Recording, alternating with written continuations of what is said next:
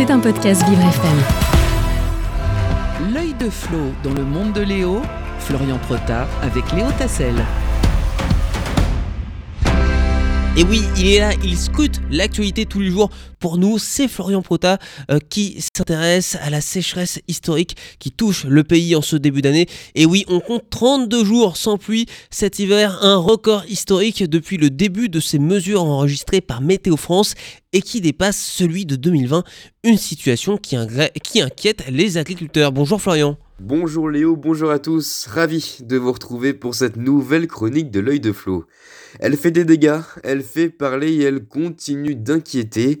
Alors que le salon de l'agriculture a ouvert ses portes ce week-end, les agriculteurs s'inquiètent sur leur culture où certaines sont très gourmandes en eau, comme la tomate ou encore le maïs. Une préoccupation qui grandit surtout euh, car cette sécheresse arrive après un été caniculaire et à un moment où la plupart des fruits et légumes sont en plein développement. C'est la période où on doit mettre de l'engrais pour les céréales par exemple, un engrais qui a besoin d'eau pour agir sur la plante, une crise de l'eau qui s'ajoute pour les agriculteurs à celle des tarifs sur l'énergie euh, qui pèsent justement sur le prix euh, de cet engrais. Et ce manque de pluie pourrait encore nous réserver un été difficile Florian. Et oui, car l'hiver euh, est la période où les nappes phréatiques peuvent euh, se recharger.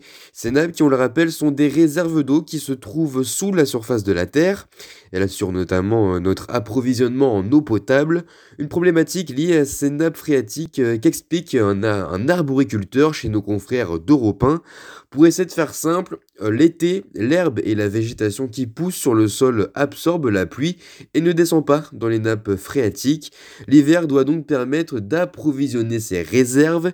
Cette sécheresse hivernale, vous l'avez compris, impactera, grandement notre été, comme bien trop souvent euh, ces derniers temps. Alors Emmanuel Macron s'est rendu au salon de l'agriculture ce week-end. Justement, a-t-il proposé des solutions contre cette sécheresse, Florian? Un plan de sobriété pour l'eau, faire attention à la consommation ou encore c'est la fin de l'abondance. C'est ce qu'a notamment déclaré le chef de l'État sur place. Il a aussi insisté sur l'importance de planifier et de ne pas s'organiser sous la contrainte au dernier moment face à ces problèmes d'approvisionnement en eau. Il a aussi appelé à mieux récolter l'eau de pluie, avoir moins de fuites dans les réseaux d'eau, mieux répartir son utilisation potable selon les usagers, ou encore continuer de produire et d'investir sur des retenues collinaires, qui est en quelque sorte euh, des stockages et réserves d'eau qui font office de barrage. À voir donc si cela permettra à nos agricultures et nos sols à mieux se porter, alors que le réchauffement climatique ne s'est jamais fait autant ressentir euh, dans le pays. Il avait raison, Jean-Claude Van Damme, en fait, l'eau dans 20-30 ans, euh, j'adore ça, dans 20-30 ans il n'y en aura plus. On le, prenait, on prenait un peu à la légère à l'époque, mais finalement, euh, c'est tristement vrai. C'était un podcast Vivre FM. Si vous avez apprécié ce programme, n'hésitez pas à vous abonner.